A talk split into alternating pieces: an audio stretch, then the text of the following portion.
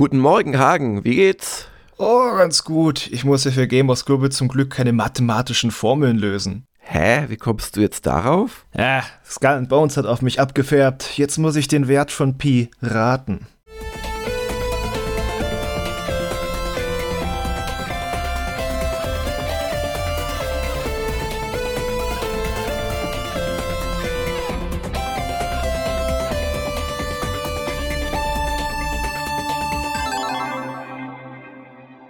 Einen wunderschönen guten Morgen, Hagen. Einen wunderschönen guten Morgen, oder sollte ich lieber sagen, Ahoi Jörg und Ahoi da draußen. Ähm, ja. Schweigen über die ersten drei Sekunden dieser Folge und äh, begrüßen wir nochmal ganz herzlich alle Zuhörerinnen und Zuhörer. Der ist vielleicht witziger, wenn man vorher etwas rumprobiert hat. Es liegt nicht an euch. Es ist alles okay mit euch. Und ähm, ich entnehme äh, deinen Ahoys, dass du am Wochenende Skull and Bones gespielt hast, richtig? Genau, da gab es ja eine Open Beta am Wochenende und nach all der Zeit äh, hat mich dann doch interessiert, äh, was dabei rausgekommen ist. Und äh, dabei rausgekommen ist ein, ja, ein, ein Schiffsspiel, was halt sehr erinnert immer noch an Assassin's Creed 4 Black Flag. Okay. Also sie haben es schon ein bisschen vertieft mit so äh, Sachen wie bei RAM, dass dann mal das Schiff mit Wasser vollläuft, was das dann ein Debuff ist und halt verschiedene. Haben sie auch ROM? verschiedene Schadenssorten. Und äh, natürlich ganz viel, ne, dass du dir dann äh, Sachen zusammen, also entweder indem du Schiffe versenkst oder indem du Sachen abbaust, dass du Materialien besorgst und damit kannst du dann größere Schiffe oder andere Bewaffnungen bauen, äh, das ganze Ding. Und ich war am ersten Tag allerdings echt entsetzt, muss ich sagen, hm. als ich dann rausging aus dieser Startstadt mit dem Auftrag, hole 10 Holz und dafür sollte ich extra so Werkzeuge bauen, dass ich halt, wenn, wenn ich zufällig am Land in der Nähe von einer Palme bin, dass ich die fällen kann und so eine Geschichten. Und dann waren die überall schon abgeholzt, weil da andere Spieler schon waren. Oh. Also ich danach ist es mir nicht nochmal passiert. Vielleicht war es an dem Tag auch ein Bug, aber äh, ich kann es leider nicht wirklich verifizieren. Aber es kann, ich kann mir nicht vorstellen, dass es stand auch nicht auf der Karte irgendwo, wann die nachspawnen oder so, dass man in so einer geteilten Welterfahrung nicht allen Ernstes sagt, oh ja, wenn vor dir einer die Palme fällt, die du brauchst, dann ist die halt weg. Ist halt so. Äh. Finde ich sehr realistisch. Tolles Spiel. Ich möchte ja. so nicht spielen. Mm, äh, man muss sagen, es sieht wirklich sehr hübsch aus. Es hat auch so Story-Sequenzen. Also, wenn du an Land gehst, kannst du halt letzten Endes nichts machen, außer mit Questgebern reden und so. Da sind auch so wirklich Assassin's Creed-mäßig inszenierte Szenen, wo da der Piratenfürst auf der Insel äh, Leute erstmal abknallt und dann zu dir sagt: Ich hoffe, du machst es besser. Aber es ist halt dieses Games as a Service irgendwie. Alles ist so ein bisschen im luftleeren Raum, aber es sieht äh, hübsch aus. Also, gerade wenn so ist immer das Problem, so alle fünf Minuten siehst du am Horizont einen Sturm, das nutzt sie natürlich ab, aber wenn du mal wirklich drin bist in so einem Sturm und der, der peitscht die Wellen und dann kannst du ja auch schlechter zielen und alles, das ist wunderschön, kann man echt nur so sagen. Ja. Ja, ja, ich glaube, das Erste, warum es bei mir, glaube ich, keine längerfristige äh, Faszination entfachen könnte, abgesehen von diesem, äh, wenn irgendwo jemand schon anders war und das betrifft mhm. mich dann, ist, dass es halt anders als in Assassin's Creed 4 Black Flag keine Schnellreise gibt. Und wenn ich erst irgendwie äh, mhm. zig Meilen in die eine Richtung schippere, ich habe das und dann muss ich es nur noch zurückbringen. Und dann ist das halt einfach äh, ja, ja. Der, der Rückweg, das geht für mich da nicht so ganz auf. Also ja gut, aber Schnellreise ist natürlich da auch ein bisschen problematisch. Das kannst du ja in MMO-Umgebungen eigentlich nur machen, wenn so einzelne Regionen klar abgetrennte sind. Ja. Stell dir mal vor, du willst jemanden angreifen oder und dann ist der weg teleportiert. Dann, dann ja. speedet der weg und ist vor dir da, obwohl du es, naja. Wegspeeden ja, ist eh das, also es wird dich ja. immer noch ungefähr machen. so, wie man es, wie ich es erwartet hätte, also keine Enttäuschung, aber wahrscheinlich nichts, was das nächste fantastische, großartige Pal World werden wird. ja, dafür hat es jetzt nicht. Also, es ist schon besonders durch diesen Schiffscharakter. Es ist ein bisschen eigentlich wie diese Weltraumspiele, wo du das Raumschiff bist, jetzt nur mit einem Piratenschiff. Und mm. sie haben sich auch durchaus Gedanken gemacht, wenn man es mit Freunden zusammenspielen will, dass es halt Schiffstypen gibt, die so Boni geben, entweder für die Mitstreiter oder für Verteidigung oder für den eigenen Angriff, dass man mm. sich da auch was zusammenstellen könnte. Aber Äh, also ehrlich, wenn man, man kann die, man konnte die Open Beta recht weit spielen, bis Stufe 6 oder so, und ich war dann auf 3 und ich hatte dann auch das Gefühl, ich muss es jetzt nicht noch 10 Stunden spielen und eigentlich ist mit dem Podcast jetzt schon gesagt, was ich dazu zu sagen hätte. Also ich finde mit 70 Euro, was es ja dann, glaube ich, kostet, dafür, dass es ja dann noch diese ganze Monetarisierung obendrauf hat, glaube ich, nicht die cleverste Idee. Das wäre vielleicht als Budget, damit seine Spielerbasis auf jeden Fall bekommt, besser austariert gewesen. Mhm. Auch wenn die Produktionswerte natürlich dahinter stecken noch und nöcher, aber es war ja auch ewig in Entwicklung. Ja, ich habe am Wochenende tatsächlich wieder ein bisschen äh, Battletech Extended gespielt. Den, den Persona 5 Plan habe ich dann doch wieder fallen lassen. A, habe ich meine Switch nicht gefunden. Und B, ähm, ist mir wieder aufgefallen, was mir an Persona 5 so nervt, und zwar der Artstyle, diese venezianischen äh, Rabenmasken. Irgendwie, irgendwie holt mich das nicht ab. Oh, okay. ja. Ich denke, wenn ich es mal, wenn ich es jetzt mal ein paar Stunden spielen würde, wäre es mir völlig egal, weil die ja eh, ja, ist ja nicht so wichtig, wie die in dieser Traumwelt aussehen. Aber ja, man, man muss ja nicht immer streng logische Gründe haben für seine Entscheidungen. Lieber wieder seine Max in die Schlacht zu schicken. Und da hatte ich jetzt den ersten Todesfall leider. Ähm, da ist mir ein gewisser Redcap draufgegangen, der mein bester ja, Tactics-Experte war. Und dann hatte ich nämlich just so ein Raven endlich mal zusammen. Das ist so eine ähm, elektronische Kriegsführung Spezial-Mac-Sorte, äh, äh, die quasi die umliegenden so ECM verbirgt, also so Schutz gegen Raketenbeschuss, aber auch einfach unsichtbar macht und der so einen Ping machen kann im weiten Umkreis, wo er alle anderen Sensor lockt, was ein Riesenvorteil ist. Hm. Und ich habe mich echt gefreut, als ich endlich mal den Raven zusammen hatte. Ne, bei seinem zweiten Einsatz bei einer lächerlichen Konvoizerstörung wurde er dann gekillt von der KI. Und, und er hat es auch nicht abgeschafft, rauszuspringen. Und den Raven konnte ich danach wieder reparieren, obwohl da wirklich nur noch, glaube ich, der linke Arm übrig war. Aber der Pilot war leider tot.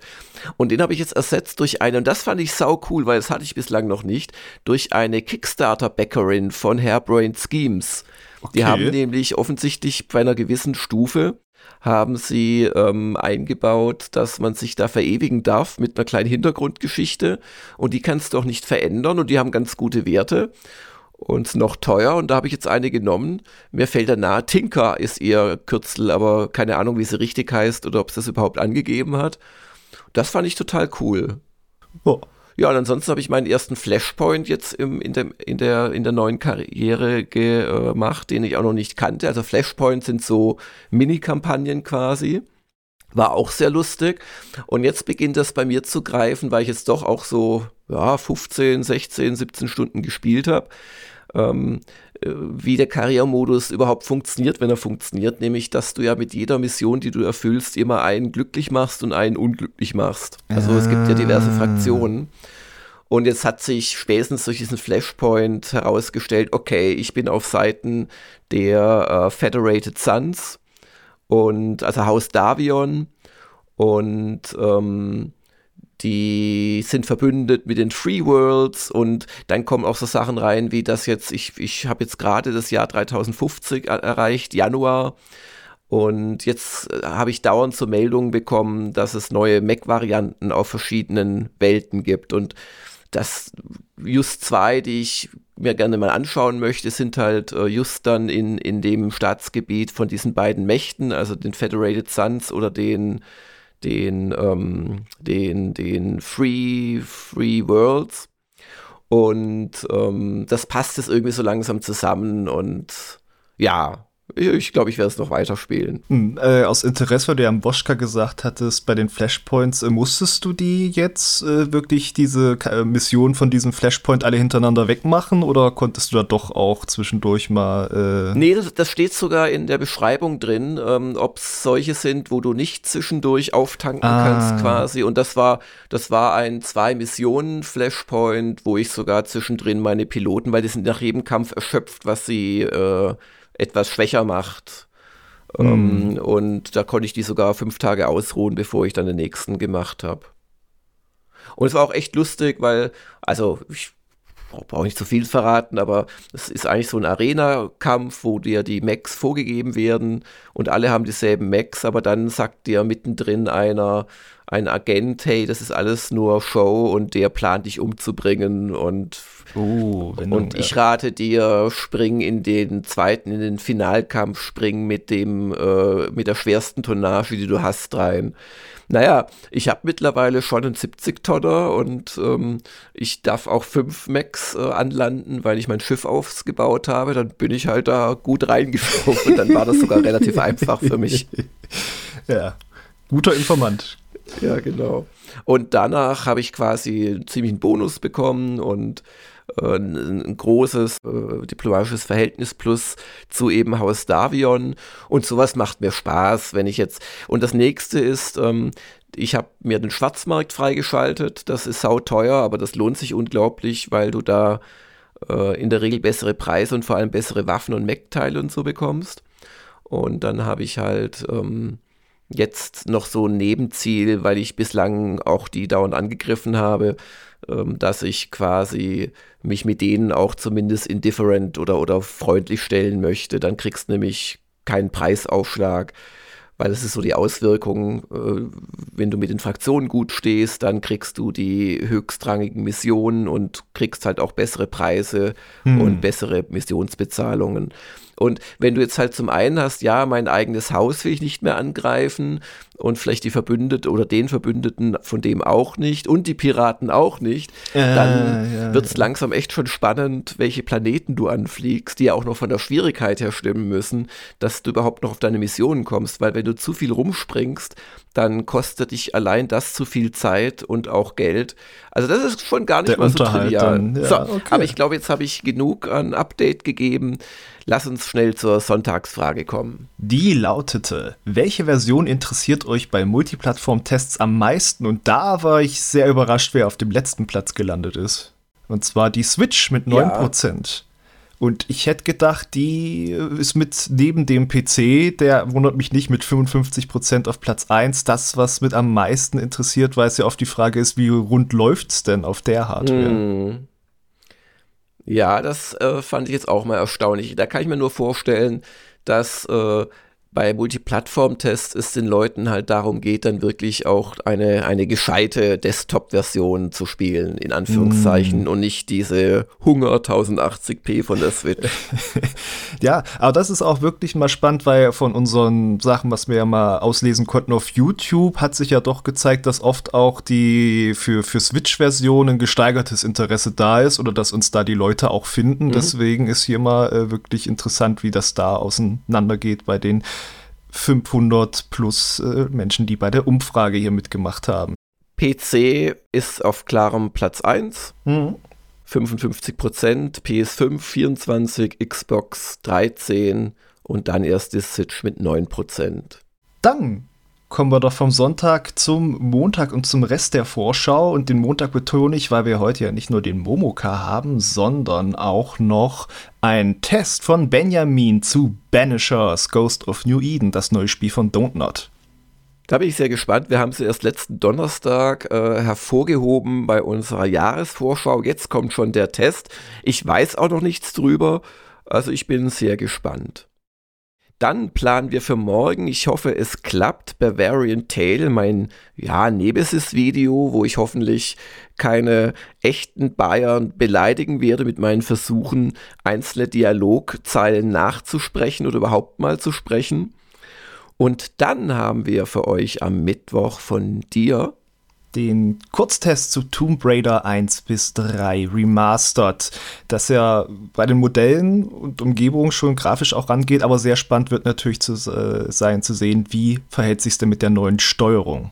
Ja, also das ist auch das, was uns da vorrangig interessiert. Also Hagen wird jetzt für einen Kurztest nicht die drei Spiele jeweils stundenlang spielen. Doch, doch, alle durchspielen natürlich. Kurztest. Nicht schlecht. Dann Marius vs. Donkey Kong, ein weiterer Kurztest von Benjamin zu dem Game Boy Advance Remake ist es, glaube ich, ne? Mhm. Was jetzt für die Switch kommt. Und am Freitag die neueste Stunde der Kritiker. Genau, wenn alles klappt, werden wir da die Demo zu FF7 testen, denn äh, wir wissen ja aus gut informierten Kreisen, dass das äh, minus fünf Minuten Prolog exakt die erste Stunde des Spiels ist und dann müssen wir eigentlich nicht drauf warten. Klar, ihr könnt die Demo auch einfach so spielen, ähm, aber die SDK hat ja auch den Unterhaltungsfaktor. Das ist da die Idee dahinter. Und es ist und die dann, erste Stunde vom Spiel halt, ne? Ja, das ist ja nicht gelogen. Und dann sind wir schon wieder im Wochenende mit dem Woschka, der unter Umständen äh, erst am Samstag kommt. Viel zu tun. Genau, viel, viel zu, tun. zu tun. Packen wir es an. Und wir haben auch einige User-Fragen, zu denen kommen wir jetzt noch. Genau, aber viele User-Fragen sogar. Der Hannes Hermann fragt, was ist euer Spiele-Fastfood? Spiele, die ihr gar nicht so gut findet, aber aufgrund von Endorphinschub oder dankbarer Ablenkung immer wieder startet. Hm das, das kann ich leider nicht beantworten, weil die Spiele, die ich immer wieder starte, haben nichts mit Fast Food zu tun, sondern sind dann so Strategieknacker. also soweit. das sind so die Edeltrüffel, zu denen du immer wieder zurückkehrst. Nein, die sind einfach, die passen nicht zu Spiele Fast Food. Das, mm. Sowas habe ich eigentlich nicht, tut mir leid. Sowas für die schnelle Ablenkung. So also auf dem, fast, ich, ich, will ja, ich will ja gutherzig sein. Also auf dem Handy habe ich so zwei, drei kleinere Spiele äh, installiert, äh, die ich ab und zu noch spiele. Die habe ich aber auch schon alle zigmal erwähnt bei diversen ähm, äh, Jörg-Spiels. Also zum Beispiel dieses fantastische Hoplied. Das sind so kleine Häppchen. Was ist es denn bei dir? Auf die Gefahr hin, dass ich Respekt verliere bei dir, ich spiele immer noch ab und zu Fire Emblem Heroes, weil ich da einfach gern die Leute sammle aus Nein, den Spielen, die ich kenne. okay. alles, alles gut. Alles gut. Können wir bitte den Ersatzmann auf das Feld? Also wir haben ja keinen. Dann fragt es Soto, wird es eine SDK zu Helldivers 2 geben? Ja, das hatten wir uns tatsächlich kurz überlegt, aber dann, das darf ich sagen, oder hattest du letzten Endes gesagt, nee, also es sieht mir sehr generisch aus. Ja, es ist halt so Koop-Ballerbude, also ja, war das Interessanteste noch, dass Sony so äh, viel dahinter steckt, aber an sich, ja. Ja, Maestro84 fragt, wie lief Jürgs Tour zu uns nach Hessisch-Sibirien und warum fand kein Hörerkurztreff statt? Also er bezieht sich auf meinen ähm, Druckereibesuch vergangenen Montag, weil schlichtweg keine Zeit war. Also es war wirklich so, dass während des Besuchs ist dann eine Maschine kaputt gegangen. Nein. Ähm, und ich wollte doch so unbedingt das äh, Cover als Bogen in der Hand haben. Also das sind dann mehrere, also zwei Covers, Vor- und Rückseite. Also es sind ja vier Seiten insgesamt der Umschlag. Äh, also acht Seiten und ähm, ja, und das hat das alles ein bisschen verzögert und dann kam ich irgendwie 20 nach 6 am Bahnhof an. 23 wäre mein Zug gegangen. Ich wusste aber schon, dass ich verspätet. Am Ende ist er dann um 40 oder 42 losgefahren, aber das hätte keinen Wert gehabt, sorry. Ich, ich, ich komme bestimmt mal wieder. Ich, ich habe auch überlegt, das war so super spannend. Eigentlich sollte man da so geführte Tü Touren anbieten oder für, für, für Förderabonnenten oder so von Retro-Gamer. Naja. Ja, ja, warst sehr begeistert, als du wiederkamst. Ja, Danny, und es wird ja auch noch ein Video geben diese Woche. Danny Wild fragt, ihr hattet letztens einen Test zum Atari 2600 Plus angekündigt, kommt der noch oder ist er dem Zeitmangel zum Opfer gefallen? Letzteres, wobei das vor Weihnachten noch so war, dass sich herausgestellt hat, dass dann äh, ein Spiel, das wir extra gekauft hatten, war auf eBay nicht lief und dann gab es äh, genau ein Stromkabel, äh, also so USB-C, wo das Ding überhaupt lief. Und dann konnten wir nicht davon aufzeichnen mit unserem äh, Standard äh, äh, Shogun-Monitor. Mm. Und das war mir dann echt in der Kombination zu viel Stress. Green Yoshi fragt. Plant er ein Video zur Apple Vision Pro? Äh, nein, ich muss sagen, mich würde es wahnsinnig interessieren. Gleichzeitig würde ich mir so ein Ding nie, nie, niemals kaufen. Vielleicht in drei Jahren, wenn ich reich bin und die zweite oder dritte Inkarnation kommt. Das ist eh oft da, schlauer, ja. Ja, ja, ich habe mich da wirklich, also gerade bei Apple, die sind tatsächlich oft wegweisend, aber kriegen es halt beim ersten Mal nicht hin. Und ähm, nee, also es gibt auch keine. Also in, in Deutschland. Man, man, also es gibt weder Testmuster noch äh, kann man sie irgendwo kaufen in Deutschland. Da muss man wirklich einigen Aufwand machen. Und das Ding kostet, glaube ich, 3700 Dollar oder so. je nach Speicherversion. Aber ich habe mir selbst tatsächlich Videos angeschaut, das ist höchst faszinierend, aber letzten Endes ist es halt eine glorifizierte VR-Brille die auch das Problem hat, dass sie einfach sehr frontlastig ist. Und das kennen wir ja hier bei Gamers Global sehr gut. Also ich habe einen äh, YouTuber, den ich ganz gut finde. Ich komme gerade auf den Namen nicht. Ähm, tut mir echt leid, ist kein, kein böser Wille, aber ich finde ihn gut, wenn ich ihn sehe. Ähm, und, und der hat sie explizit mit der Quest 2 verglichen und uh, es ging nicht gut aus. Also was das Gewicht, Gewichtsverteilung anbelangt, ging nicht gut aus für die Apple Vision Pro. Dann fragt Soka, das Steam Next Fest läuft noch bis Montag 19 Uhr. Habt ihr Demos gespielt und wenn ja, welche und wie haben sie euch gefallen? Ja, ich wollte mir eigentlich das ähm, äh, Millennia anschauen, hatte sogar einen Vorab-Key bekommen und hab's dann zeitlich nicht hingekriegt. Ich, ich, ich träufle Asche über mein Haupt oder so. Ich habe äh, zwei Sachen ausprobiert, tatsächlich von den ganzen hunderten Demos, die es gibt. Einmal das Magical Delicacy, das ist so ein auch wieder so ein äh, ja, so eine Lebenssimulation, so ein fühl dich gut Spiel, aber in 2D-Pixel-Seitenansicht und da spielt man eine Hexe, aber Hexen in dieser Welt, die kochen und liefern das dann aus und ich dachte, man fliegt mehr rum mit einem Besen, aber das kommt vielleicht erst noch. War wirklich schön, wirkte sehr kompetent in dem Genre. Ich habe dann irgendwann die Demo äh, aufgesteckt, weil ich dachte, okay, wenn ich dann später noch mal diese ganzen, jetzt stellt sich der erst vor und dann lernst du den kennen und dann äh, bringe ich dir dieses System bei, wenn ich das bei der Vollversion noch mal habe, dann macht mir das, glaube ich, ein bisschen das äh, kaputt, aber der Eindruck war sehr gut. Und äh, Indica, ein Spiel von in Kasachstan jetzt ansässigen, äh, quasi äh, aus, aus Moskau geflohenen Entwicklern über eine Nonne im 19. Jahrhundert. So ein 3D-Story-Adventure.